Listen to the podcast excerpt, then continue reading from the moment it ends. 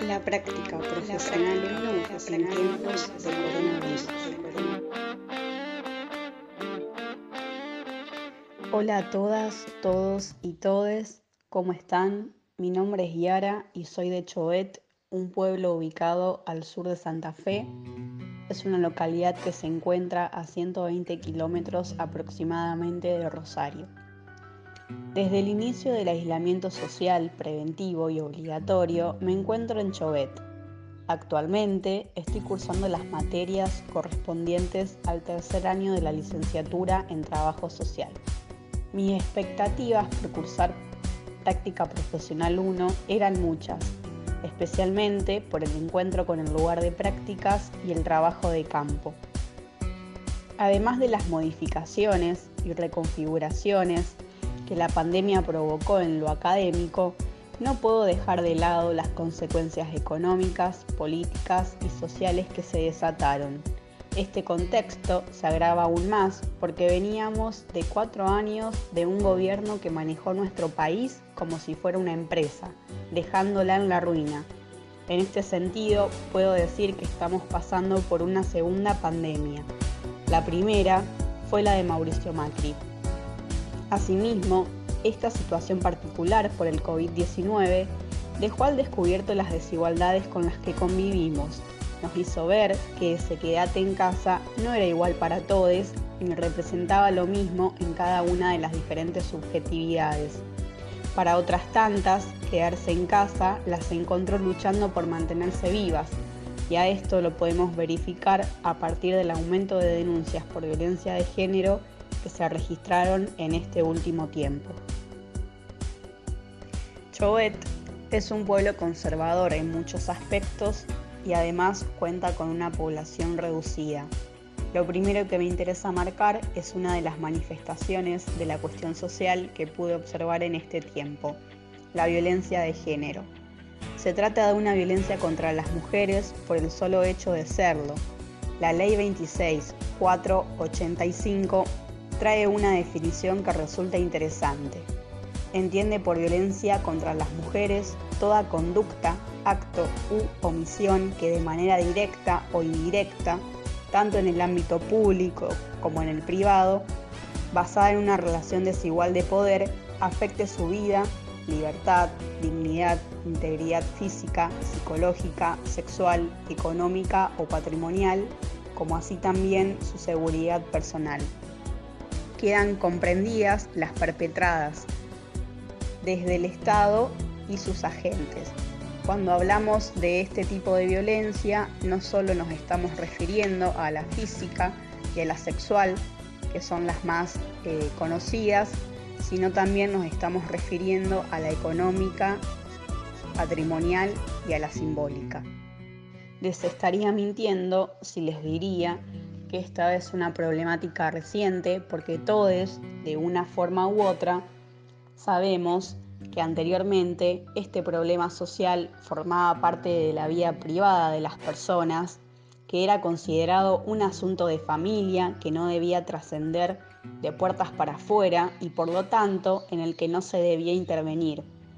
Entender la violencia como un asunto personal refuerza a las mujeres a una situación de subordinación respecto del hombre e implica asumir las relaciones de poder históricamente desiguales entre ambos.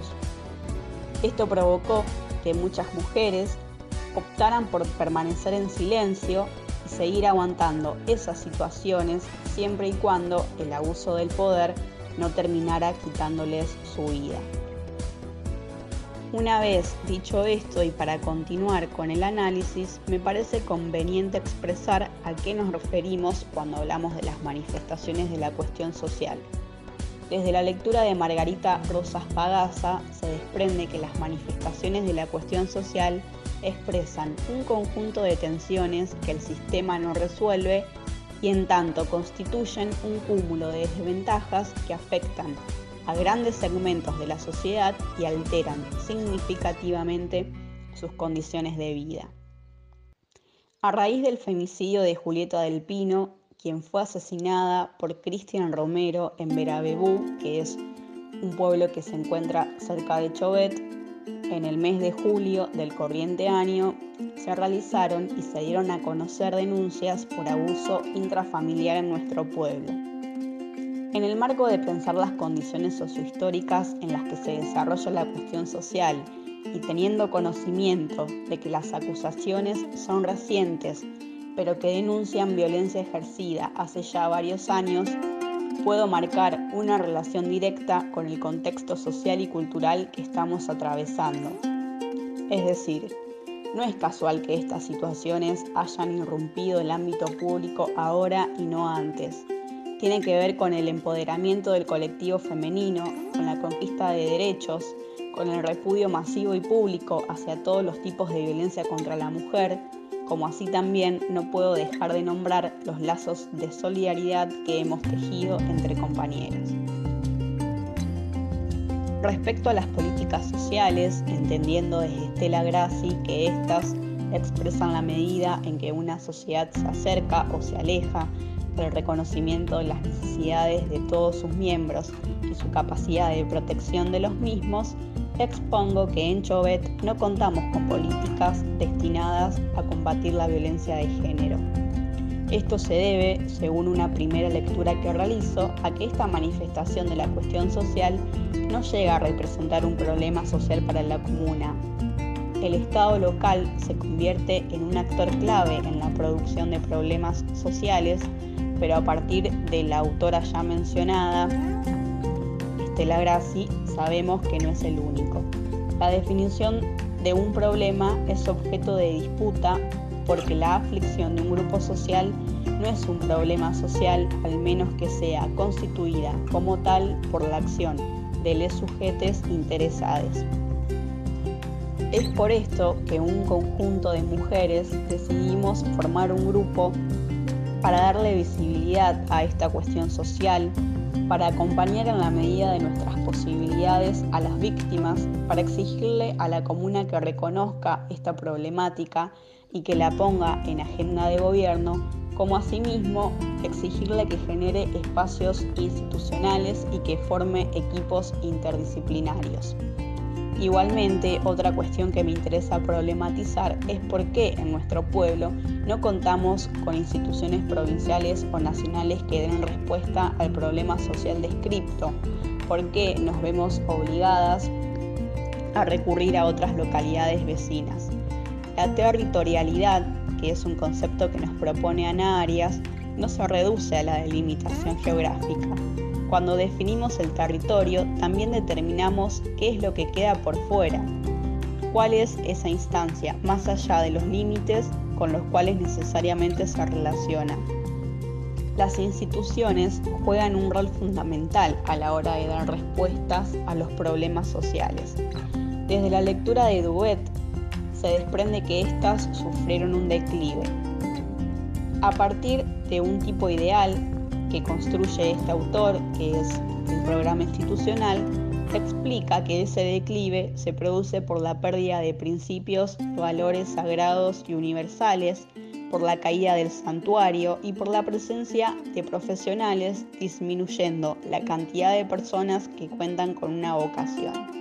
En este sentido, podemos ubicar a la perspectiva de género como un declive en las instituciones, es decir, viene a romper con los principios sagrados de, por ejemplo, el colegio secundario del pueblo, provocando que se hablen, discutan y compartan temas que antes quedaban en el ámbito de las familias, entendiendo la educación más allá de lo estrictamente académico.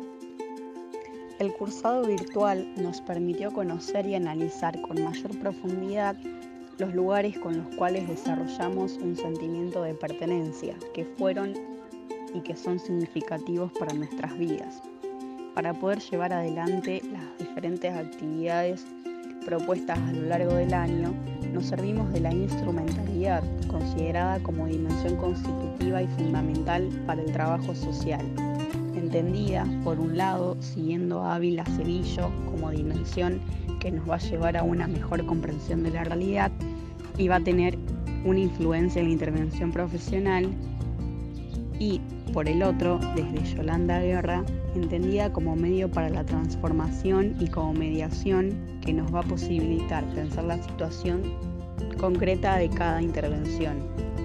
Es importante entenderla como una práctica que no es neutral, que tiene una direccionalidad y que produce sentido. Como todavía no pudimos experimentar de lleno estas intervenciones profesionales en los centros de práctica, hicimos uso de la dimensión instrumentalidad en nuestro día a día. En lo particular, me serví de la entrevista, del diario de campo, del registro, del mapeo, la observación y observación participante, la investigación, el análisis y el sondeo.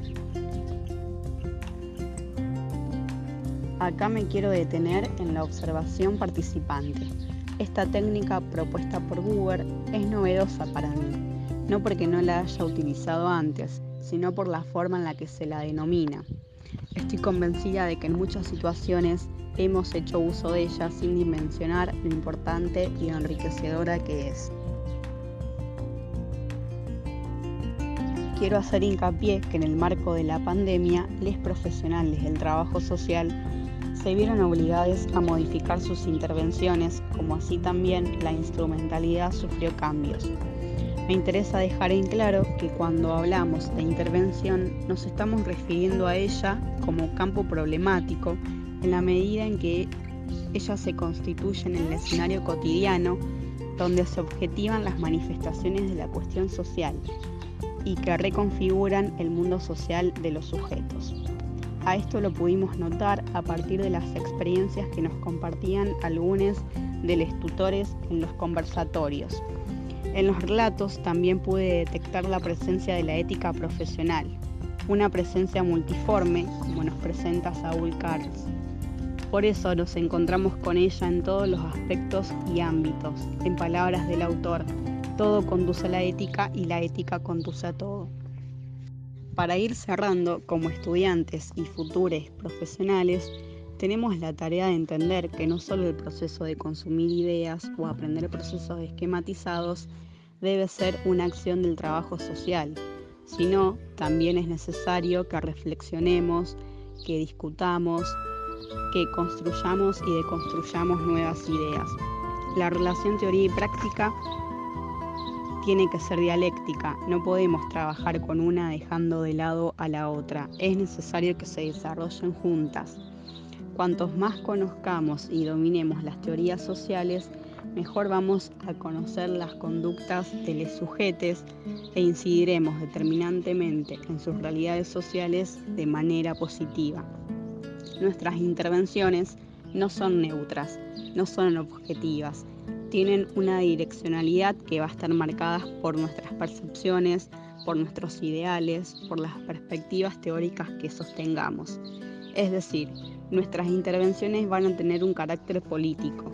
Le debemos dar a los sujetos con quienes realizamos la intervención el lugar de centralidad que merecen, entendiéndoles como una totalidad que está formada por historias, por saberes, por un lenguaje, por cultura y por potencialidades. El trabajo social es una práctica social que se construye con otros, con otras y con otros y que repercute sobre otros, otras y otros. Es una profesión dentro del campo de las ciencias sociales que ha adquirido mucha importancia. Tal es así que podemos poner en escena las manifestaciones de la cuestión social, como así también podemos hacer que las mismas sean tratadas como problemas sociales.